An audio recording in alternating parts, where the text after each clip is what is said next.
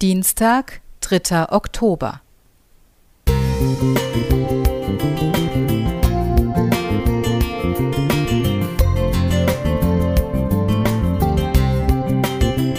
Ein kleiner Lichtblick für den Tag.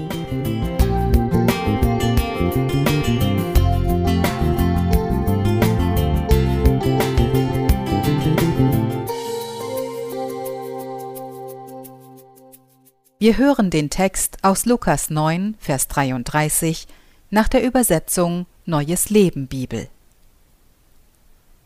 Als Mose und Elia sie verlassen wollten, rief Petrus schnell und ohne zu wissen, was er sagte, Meister, wie wunderbar ist das. Lass uns drei Hütten bauen, eine für dich, eine für Mose, eine für Elia. Wieder ging eine wohltuende und aufbauende Singelfreizeit auf der Diepholzburg zu Ende. Jeder Tag brachte Freude mit sich.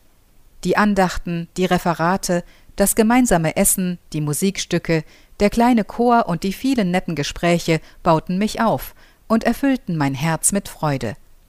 Auch das Lachen und Fröhlichsein kamen nicht zu kurz. Wenn in so einer Gemeinschaft alles stimmt, vom geistlichen Erleben bis zum Wetter, so kann das ein bisschen Himmel auf Erden sein. Aber wie es so ist in diesem Leben, alles hat ein Ende, auch diese Freizeit, und mit Wehmut hieß es, Abschied zu nehmen.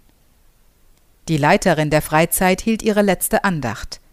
Sie lobte die Gemeinschaft, das gute Miteinander, die Beiträge egal welcher Art, und dann sagte sie einen treffenden Satz. Hier oben haben wir ein paar Tage auf dem Berg der Verklärung zugebracht, und jetzt geht es wieder ins Tal der Bewährung. Die Bibel berichtet in Lukas 9, Verse 28 bis 36, dass Jesus mit drei Jüngern auf einen Berg stieg und sie seine Verklärung im Beisein von Mose und Elia erlebten. Eine Wolke umschattete sie, und eine Stimme sagte, Dies ist mein Sohn, mein Auserwählter. Vers 35, Neues Leben Bibel. Petrus, sehr beeindruckt von allem, sprach den Wunsch aus unserem Eingangsbibeltext. Meister, wie wunderbar ist das, lass uns drei Hütten bauen. Petrus genoss dieses Erlebnis, aber auch er musste wieder ins Tal der Bewährung hinabsteigen.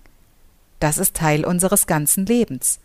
Sogar Jesus ging ins Tal seiner Bewährung. Es war der Weg des Leidens bis ans Kreuz auf Golgatha. Er ging diesen Weg aus Liebe zu uns. Das, was Jesus für seine treuen Nachfolger vorbereitet hat, kann man nicht beschreiben. In 1. Korinther 2, Vers 9 steht, Was kein Auge gesehen hat und kein Ohr gehört hat und in keines Menschen Herz gekommen ist, was Gott bereitet hat denen, die ihn lieben. Doch das Schönste wird sein, dass wir Jesus von Angesicht zu Angesicht sehen werden.